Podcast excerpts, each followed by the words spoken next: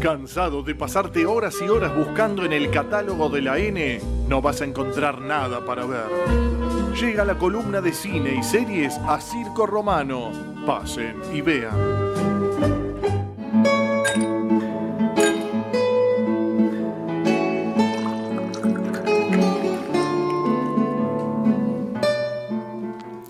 Servime otro Rómulo que necesito empezar eh, picante esta columna de cine y series.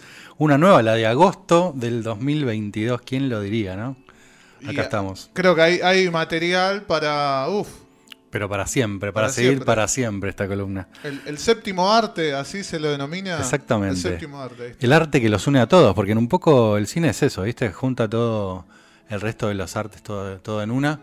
Y siempre nos da alegrías, algunas tristezas, a veces eh, sorpresas y otras decepciones. Hoy les traje un poquito de cada cosa. Bien, bien, bien. Estamos, estamos preparados, pero obviamente, como, como es casi costumbre en, en las columnas de Víctor de cine y series, eh, ha traído una remera que recién le decía. No, no- es, la, es la primera vez que nos visita esa remera.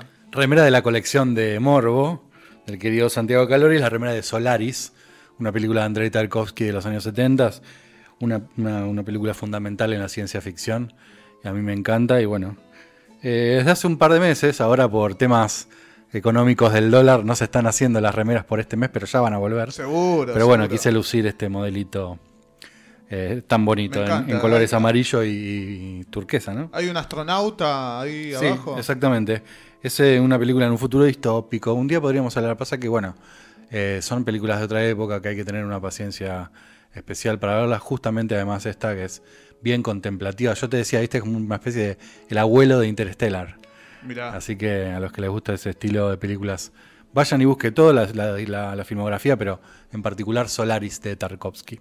Bien. Bueno, contanos qué, qué Em- nos traes para, para compartir. Empezamos medio ocultos. Aprovecho para arrancar con algunas mini noticias porque viene ahora el- dentro de poco el Festival de Venecia, la segunda cita más grande de- del cine mundial después de Cannes, y va a haber tres presencias argentinas distintas, eh, porque vamos a tener un nuevo, creo que es un corto que va a presentar Luciana, eh, Lucrecia Martel en el Festival de Venecia.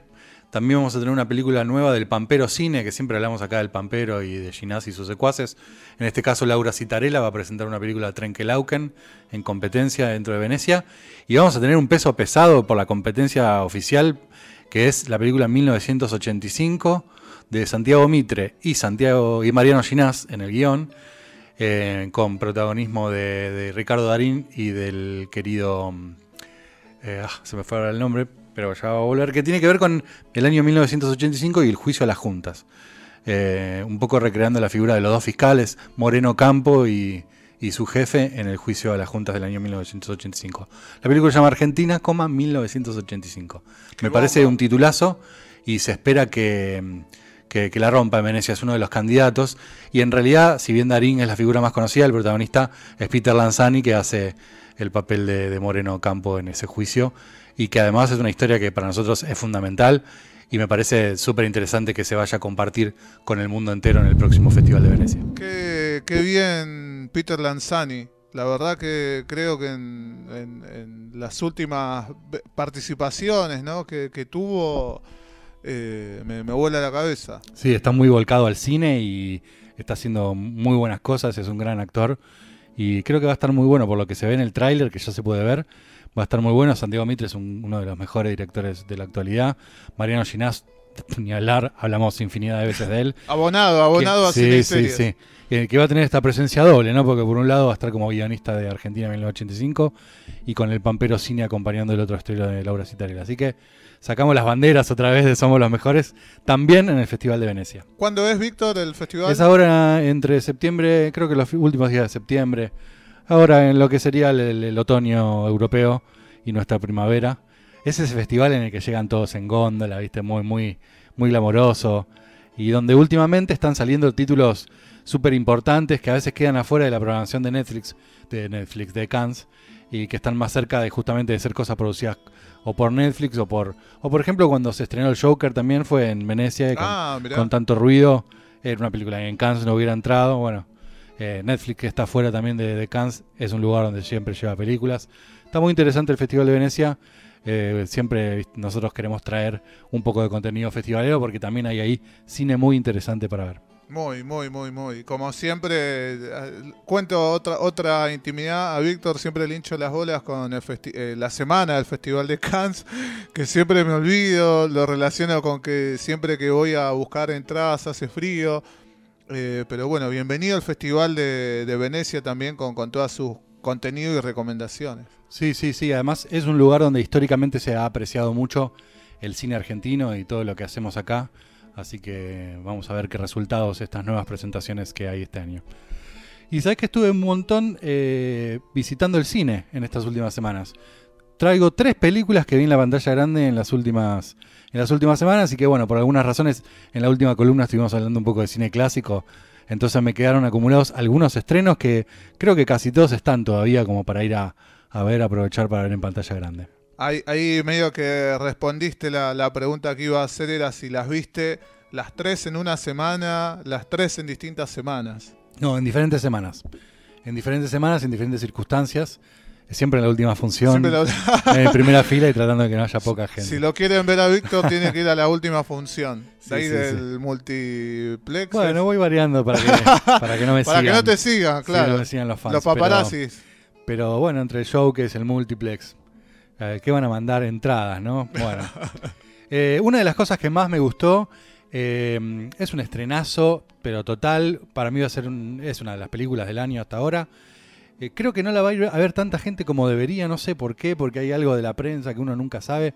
La gente está yendo poco al cine, pero la verdad que todos deberían ir a ver Elvis, la nueva película del australiano Baz Luhrmann, que es un director súper especial, eh, que hacía 10 años que no hacía una película y que aparece ahora nuevamente en la escena del cine mundial con un bombazo, una biopic sobre Elvis, esta figura tan importante de la historia de la música, que es un nexo importantísimo, por lo menos para los que nos gustan a, la música negra y siempre hablamos de esto. Hay como un nexo en Elvis eh, trayendo mucho de la tradición del blues y del country y la música de los años 30 hacia el rock eh, y a la música popular en general en los 50 y 60. Nada, un artista fundacional del que no podemos desconocer la historia y que viene acá presentado de una manera espectacular, porque la película es, es puro artificio, ¿viste? Es una caja de sorpresas llena de imágenes espectaculares, muy, muy dinámica, muy rápida. Va a los pedos, contando un montón de cosas a la vez, con, con el estilo de Baz Luhrmann, que lo conocemos, por ejemplo, de Moulin Rouge, una película que nos partió el corazón a todos en el 2001. eh, y que no, Rouge. y que no hacían no hacía una película del 2012, o sea, hace 10 años que no hacía una película. En aquel momento fue de Gran- El Gran Gatsby. Y bueno, 10 años después aparece con Elvis, eh, con, con dos actores además adelante a cargo de la película que son muy impresionantes. Por un lado, el ya conocidísimo Tom Hanks haciendo el papel del manager de Elvis. Y el actor Aston Butler, que lo habíamos visto el año pasado en, en Once Upon a Time in Hollywood, la película de Tarantino, hace dos años ya. Eh, no sé si se acuerdan de Rex, eh, uno de los malos del clan Manson, el que iba a caballo Sí. y que después tiene un, un papel protagonista al final. Él es Elvis, es un- una elección espectacular, porque el parecido quizás no es perfecto, pero la esencia y, y también la interpretación, porque hay mucho de canto, muchas canciones, se podría emparentar en esta lista de películas como, como fue en su momento Rapsodia Bohemia, la de Queen, o Rocketman, la de Elton John, la que está ahora a punto de salir de Bowie, como digamos, biopics que rescatan estas grandes bandas y grandes artistas de, de, de mitad del siglo XX que ya nos quedan lejos, ¿viste? Son 70 años que pasaron y que para por ahí para un montón de gente que las ve son nuevos y que también está buenísimo descubrir. Imagínate descu- descubrir a Elvis por primera vez. No, no, te si ahora tenés cabeza. 18, 20, 25 años. Eh, tenés razón esta, esta observación que, que hiciste con respecto a, a, a ver, no sé si, si decir como un bloqueo, pero es raro lo que pasa con Elvis en cuanto a la difusión, eh, porque ponele con otras, otras películas, eh, todo lo contrario, a veces hasta hay un, un bombardeo tremendo, pero con la de Elvis pasó eso, de verdad vi poco. Sí. Y no y quedó en el agite principal, ponele y después no, no vi más. Sí, no terminó como venderse, de venderse ni como parte del circuito festivalero, a pesar de que participó en festivales, eh, ni tampoco llegó a ser un bombazo comercial, y ni, cerca, está bien que generacionalmente es muy diferente, ¿no? Pero ni cerca del fenómeno que fue Rapsodia Bohemia, que en calidad de película está lejísimos. Elvis es, es muy superior. Eh, y, me parece que también los momentos musicales y, históricos también, porque a, a partir de la música también recorre la, la historia de los Estados Unidos de esos años, que son años muy tormentosos, que van desde la muerte de Martin Luther King hasta la muerte del presidente, ni más ni menos que de Kennedy. Hechos todos esos que afectan bastante la carrera de, de Elvis, que justamente trataba de unir dos cosas que en ese momento estaban completamente separadas, como eran los blancos y los negros. Eh, te saco un, un cachito de la columna. ¿Qué es lo que se está viendo mucho hoy? ¿Qué es en, en el cine? ¿Cuál es la bomba? Bueno, no, no hay una gran bomba. Está, siempre ahí está el- la factoría Disney, que últimamente ahora con, con el- la nueva Thor, que la fui a ver, pero no, no- no- me, me divirtió, pero no, no tenía nada para aportar para traer a esta columna, pero que está buena para verla. Eh, y no mucho más, no mucho más. Este, está alicaída la, la cartelera argentina, Hmm. eh, hay pocos estrenos y de esos pocos estrenos hay pocas funciones. Hay que meterle garra. Pero aún así vi también eh, otra película que me interesó mucho. Esta especial para los fanáticos del terror. Eh, sobre todo el terror clásico. Porque vengo con algo que no es de Stephen King, pero es de su hijo. eh, eh, que se llama Joe Hill. No se llama Joe King, se llama Joe Hill. El hijo de Stephen King y también escribe cuentos y novelas de terror muy interesantes. Y en este caso presenta una de sus novelas en formato película y es The Black Phone, el teléfono negro, una novela de Joe Hill, decía, dirigida por Scott Derrickson, que es un director bastante interesante, que ha hecho algunas películas de terror muy buenas como Sinister, que iba a dirigir la última Doctor Strange de Marvel y lo echaron. Eh, Sí, se ve que, no sé, algunas diferencias creativas. Y bueno, gracias a eso tenemos The Black Phone, que es un clasicazo del terror que pareciera que mezclara como diferentes cosas muy, muy vistas. Ya. Por lo pronto está protagonizada por niños, un, un tópico muy Stephen King, ¿no? Una película de terror protagonizada por niños. Y en este caso hay un. En un pueblo de estos muy clásicos de la suburbia americana, hay una serie de secuestros a niños, aparentemente perpetrados por un mago, un, un, ilusionista, un entretenedor de niños, casi como el payaso de It, ¿no? Un poco rememorando ese gran clásico, y que los tiene secuestrados en, una, en un sótano con un teléfono negro.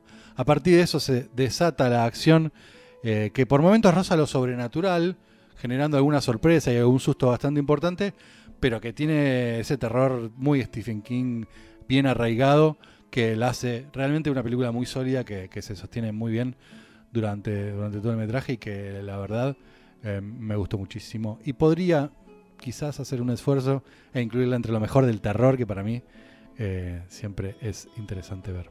¿Hay afiches de, de esta película? Ahí sí, una- Hay, ¿no? Justamente con, con- con la máscara que utiliza este secuestrador, eh, que es muy fuerte y es muy icónica, que ya me la imagino en todas las Comic Cons y, Y fiestas de disfraces. y fiestas de disfraces porque es muy particular. Eh, y también, bueno, buscando ahí como el. Ahí tenés la máscara, mira. Buscando también algo, una imagen así fuerte eh, que, que quizás para asociar a Halloween, a, a Jason, digamos, otros, otros grandes villanos con máscara de la historia del cine del terror. Se ve muy, muy interesante. Les recomendamos, obviamente, eh, que vean los trailers. Y bueno, lo, lo estamos pasando por Facebook Live también. Sí, sí, sí, sí. La verdad que me gustó mucho The Black Phone. En algunas salas todavía están pasando, así que pueden ir ahí. Y si no, obviamente en, los sitios amigos de siempre también ya está hace rato. También viene el cine, parte de, justamente hablabas de la semana de Cannes. Y bueno, en el Gaumont estaban haciendo un ciclo especial con películas del...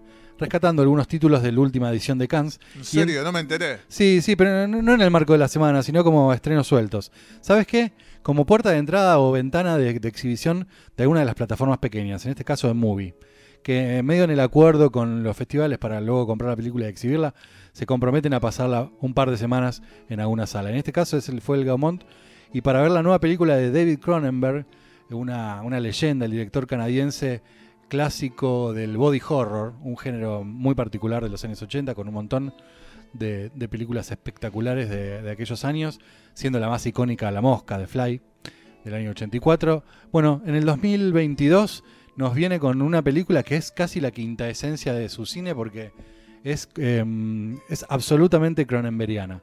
Se llama Crimes of the Future, Crímenes del Futuro. Está protagonizada por nuestro Vigo Mortensen. Sacamos las banderas nuevamente. Espectacular actuación de Vigo Mortensen. Y la película sucede en un futuro distópico donde se hacen una especie de como de performance eh, actorales, donde el actor se, digamos, se extrae algún órgano en vivo. Eh, y después se regenera ese órgano.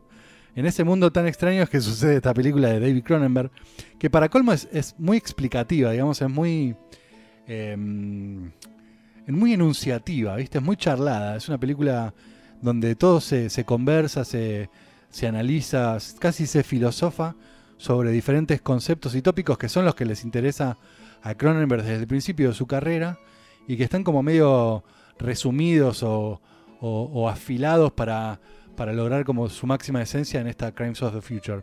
Que no en vano es el mismo título que, que una de sus primeras películas, casi unos mediometrajes experimentales con los que arrancó la carrera y con los que decidió nombrar su última película, 2022.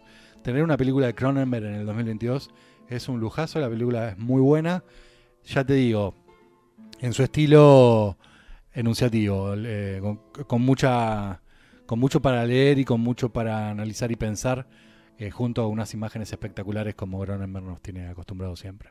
Tremendo, tremendo lo que estoy viendo en el trailer. Mirá a, Guido, como, sí, Guido, querido. A los que les gustó Titan el año pasado, cuando hablamos de Cannes. Tal cual. Bueno, esta es la película de este año, de, un poco con body horror, un poco con, con futuro distópico. una, una muy buena mezcla de las cosas que nos gustan a las guachas. ¿Sigue en el Gomón? No, no, no, y además las pocas funciones que hubo se, se agotaron al toque. Ah. Eh, pero bueno, fue una oportunidad. De todos modos, Está por ahí en plataformas y los que tengan movie también la van a poder ver por ahí en increíble calidad.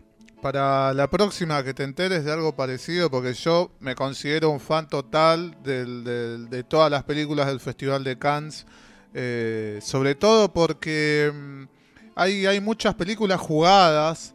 Eh, y eso es lo que, lo que me gusta. O sea, no ver algo que, no sé, termina con una muerte obvia durante toda la película. No, no, no quiero nada obvio, sino cosas que me sorprendan, como las últimas películas que, vi, que increíble. Eso es lo que tiene el cine de festival, que siempre trae algo fresco, una idea nueva, algo novedoso, algo arriesgado, valiente, y está bueno, está bueno verlo. Em, vamos a tener que esperar a noviembre, que va a venir la, la semana de Cannes nuevamente, y ahí va a haber algunos títulos. No sé por qué han cambiado mucho las cosas y ahora las películas se estrenan mucho antes. Antes había que esperar 6-7 meses y ahora fíjate que ya estamos viendo ahora cosas de Cannes. Y hablando de, estas películas eh, oscuras, valientes y arriesgadas, traje una más que no está en los cines, pero que ya se puede ver en, en las plataformas amigas, que se llama Men, como hombre en plural, y es una película de Alex Garland, un director inglés muy, muy, pero muy, pero muy, pero muy, pero muy, pero muy interesante, que hizo dos películas hasta ahora que son Ex Máquina y Annihilation y una serie para, eh, creo que fue para Amazon, que era Devs. Eh, todas eh, también en futuros distópicos, con, con temáticas valientes, arriesgadas. En este caso, Men, como su título lo indica, nos invita a hacernos algunas preguntas a nosotros los hombres y a las mujeres que miran la película, hacerse preguntas también sobre el comportamiento de los hombres en todo tipo de situaciones eh, cotidianas, pero enmarcadas dentro de un, clima de rareza muy particular. Y esto, esto viene estructurado de la mano de la protagonista, que es Harper, que es eh, la actriz Jessie Buckley, que es una de las mejores actrices del momento, que acaba de sufrir una pérdida súper grande, que la marca muy a fuego, y para, recuperarse un poco de esa pérdida decide irse como a un, a pueblo en la campiña, ¿viste? Un pueblo alejado, y a, medida que llega va relacionándose con los distintos hombres del lugar de una manera cada vez más extraña, con una particularidad que se puede ver en el tráiler, que es que todos los hombres tienen la misma cara. A partir de eso se estructura este gran eh, relato de Alex Garland, que también es una de las películas que más me impactaron este año, eh, que es de la productora A24, que siempre saca unos bombazos muy en lo que es género, ciencia ficción, en el fantástico en general. Y mm, esta película creo que está, que está buenísima y que todos deberían verlo porque además plantea de forma muy interesante algunas preguntas sobre cómo nos comportamos los hombres habitualmente.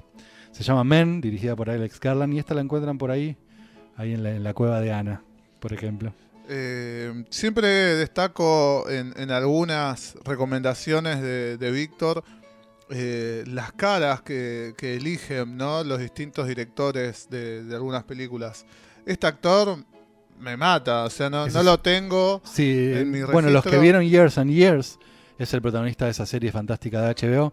Y a los que nos gusta James Bond es como, digamos, el ayudante de M en James Bond. Es un actor inglés súper británico, muy conocido allá. Eh, ahora no- ni ahí me voy a acordar el nombre, pero es un actorazo y participa en un montón de cosas de la BBC que están buenísimas. ¿Cómo cambia? O sea, es impresionante. Es o sea, esa sí. cara. Y ella es una actriz de increíble, nue- nueva en el sentido de que la estamos conociendo ahora. Se llama Jessie Buckley, es irlandesa. Hizo algunas películas muy, muy interesantes en los últimos 3-4 años. En todo lo que está, está buenísima. Y en esta película también. A ver, A24 es como un sello de calidad, ¿viste? Empieza con A24 y terminas con una sonrisa. A24 y después está. eh, bueno. Blumhouse también, en lo que es terror. Neon también es una, por ejemplo, la que, tiene- la que sacó Parasite. Y también hay- la- hay varias. Lionsgate fue medio. Es- ya, ya no existe más. Hay varias que no existen más que quedaron dentro de la órbita de, las de las grandes marcas, ¿viste? Pero bueno, de las independientes que quedan, estas son, son siempre golazos. Che, qué, qué zarpadas recomendaciones. Sí, tengo una recomenda una no recomendación y una recomendación más. Son dos series argentinas. Me interesó traerlas porque un poco dialogan entre sí.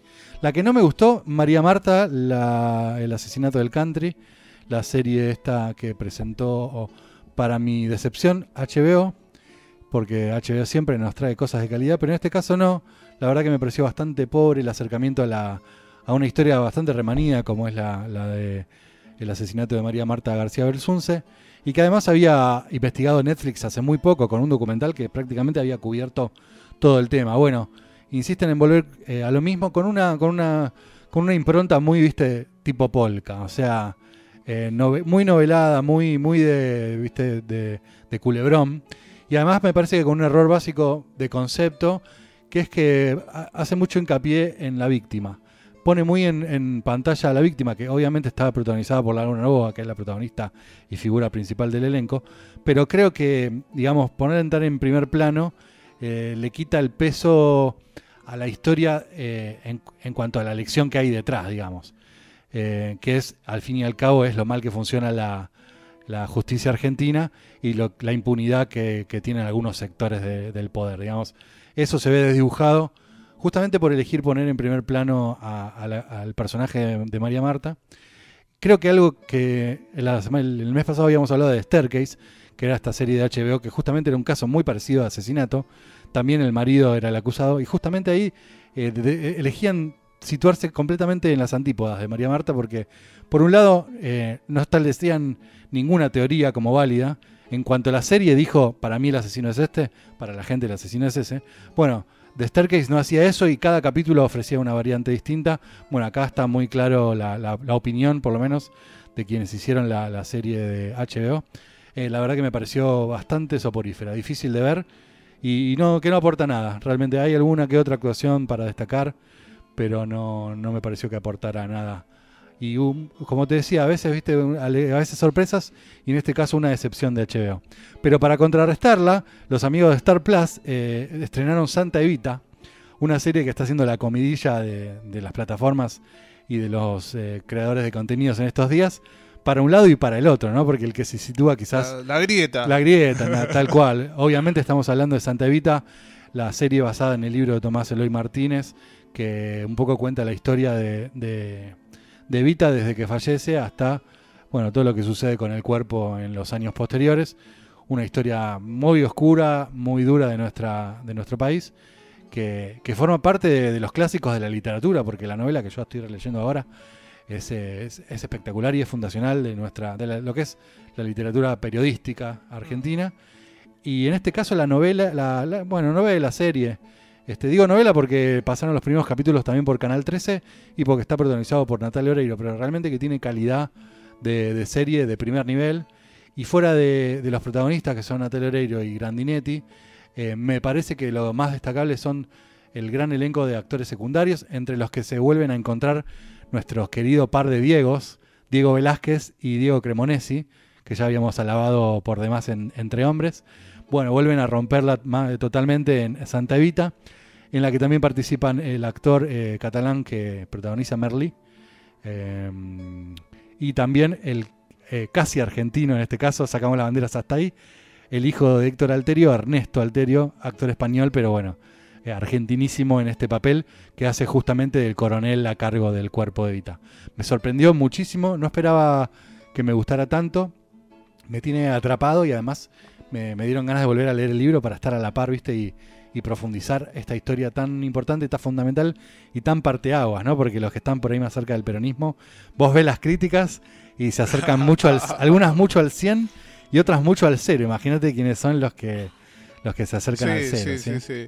Le mandamos un saludo a todos esos. ¿Es, eh, ¿es serie lo de Santa Evita? Es una serie. Es una Son, serie. hasta ahora son siete capítulos, creo que van a ser ocho. Si no es que Ah, o sea, ahora la están, Sí, la sí, están sí. largando ahora, no es que ya está toda para ver. plena actualidad, la están estrenando ahora eh, de a poquito. Y bueno, creo que el primer capítulo lo pasaron por Canal 13 el sábado. Imagínate los, los televidentes de Canal 13 cuando el sábado de la noche en prime time apareció Santa Evita en la pantalla. Ah, lo- ardían eh, las cartas de, de lectores y las, las redes de Canal 13. Una linda jugada, me parece Sí, también. Sí, sí, sí, sí. Y muy exitosa porque la, la serie tiene un nivel muy, muy, muy, muy bueno y mm, obviamente que lo, lo- lo que está más a mano es, es la actuación de, de Natalia Oreiro que también la, la rompe, siempre es buenísima. ¿Y lo de Belsunce ya está todo para ver o también están, la están No, la de largando? Belsunce ya está terminada. Este, se hace larga, ¿eh? Se hace larga. La verdad que podía haber durado dos, dos o tres episodios y Mm. hubiera estado bien. Bien, bien, bien. Bueno, tenemos, cerramos con una no recomendación y una recomendación. Exactamente. ¿Qué más querés? ¿Qué más querés? Así que ya saben, después en circoromano.com.ar van a tener ahí los enlaces eh, y, y toda la data que nos compartió el querido Víctor. También van a poder escuchar por Spotify. La verdad que impresionante, me gustaron mucho estas últimas recomendaciones. Eh, yo te había dicho a Víctor hace un rato que no, no estaba viendo nada, pero no me acuerdo si, si te conté que terminé de ver, eh, perdón por mi inglés, ¿no? Pero es eh, Mayor of Easttown, es Mare of Easttown, Mayor of. Easttown, la terminé de ver. eh, me parece bien, me parece bien para verla, la, la recomiendo. Un lindo policial. Un lindo policial, eh, Muy HBO. No entiendo quizás en su momento la cantidad de premios que ganó, o sea, me parece Bueno, como, fue un año difícil, entonces ahí se entiende un poco más. parece como que está bien, pero no como para que... wow, Fue muy que- popular, y viste que a veces lo popular empuja a los premios, porque mismo entre, o sea, digamos la verdad, muchas veces las personas que entregan los premios ni siquiera ven las cosas que, que premian. Claro, Entonces también. cuando una serie es popular, la gente la ve más y se acuerda más, y después a la hora de votar dice, ah, mira, si a mí me gustó Mare of Easttown. Entonces a veces con esa serie popular, a mí me pasa mucho con Ozark, Mm. que no es, de, no es espectacular, a mí me entretiene, me gusta, no es espectacular, pero los actores están premiados. En, to- en cada premiación, en cada Emmy, Mm. están, están los actores de Ozark, porque está en Netflix y la veo todo el mundo. Eso, Claro. eso también a veces pesa. Pero, Pero bueno, tengo, tengo que activar eh, cuando venga un fin de semana de tranquilidad, eh, me, me dedicaré a, a ver alguna película o alguna serie. Tengo ahí bastantes cosas ahí en carpeta como, como para ver. Yo estoy viendo algo que ya había visto, pero que es una obra de arte, justamente porque se lo quería mostrar a un amigo con el que nos vemos muy seguido, viene a casa y compartimos muchas cosas, mucho contenido.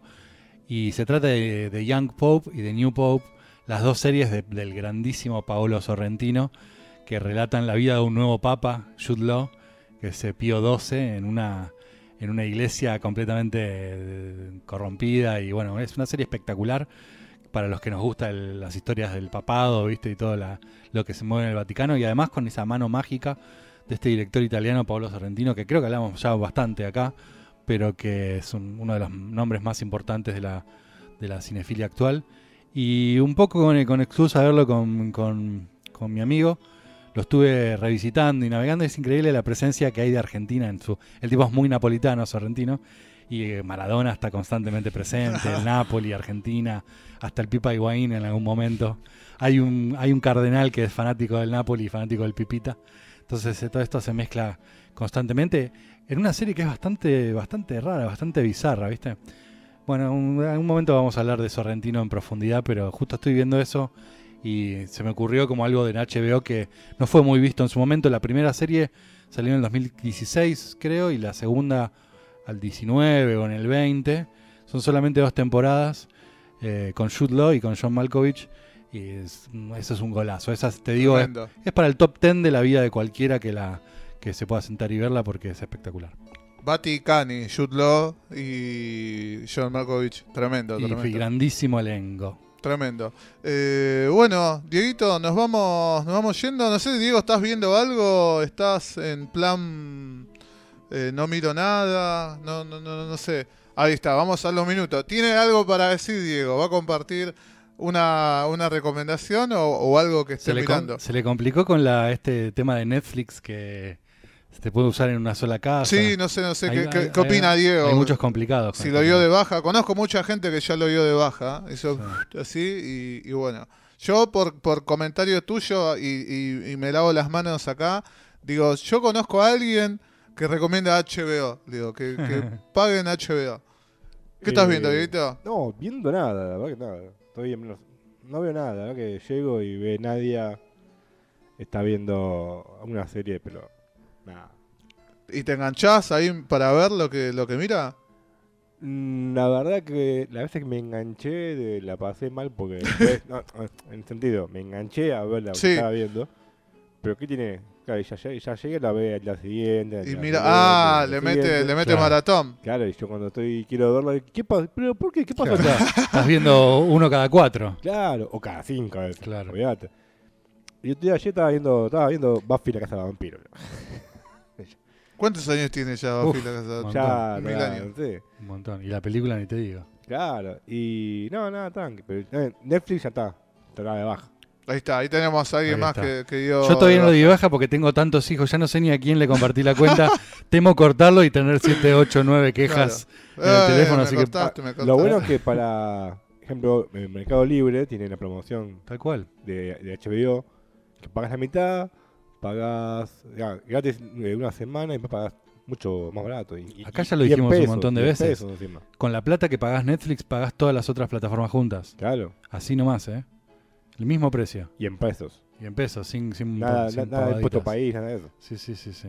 Eso tiene lo bueno. Datazo, datazo. Y pero era- bueno. Si me dejas tirar una más porque me acordé que, me- Sí. que es algo que no tiene nada que ver porque, bueno, documentales. Siempre hablamos de documentales, pero últimamente cada columna que vengo de- decimos, hay algo de Apple nuevo que, que me rompió la cabeza. Apple está sacando cosas espectaculares. Bueno, se juntó con Sir David Attenborough, que es como el, el conductor de la BBC de los documentales históricos. Tiene como 100 años, 110 años tiene ya.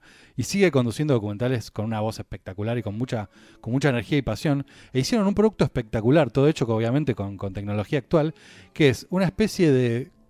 como el clásico documental de BBC sobre animales, pero sobre el mundo eh, jurásico, el cretácico, el pérmico, sobre ah, básicamente dinosaurios, pero con todo el conocimiento actual, no solo en la tecnología con que lo muestran, sino también con el conocimiento actual que hay sobre los dinosaurios. Entonces, ves dinosaurios con, plumas, con colores, con, actitudes que hasta ahora la ciencia desconocía y que en los últimos años se revelaron como, nuevas verdades sobre, aquel mundo.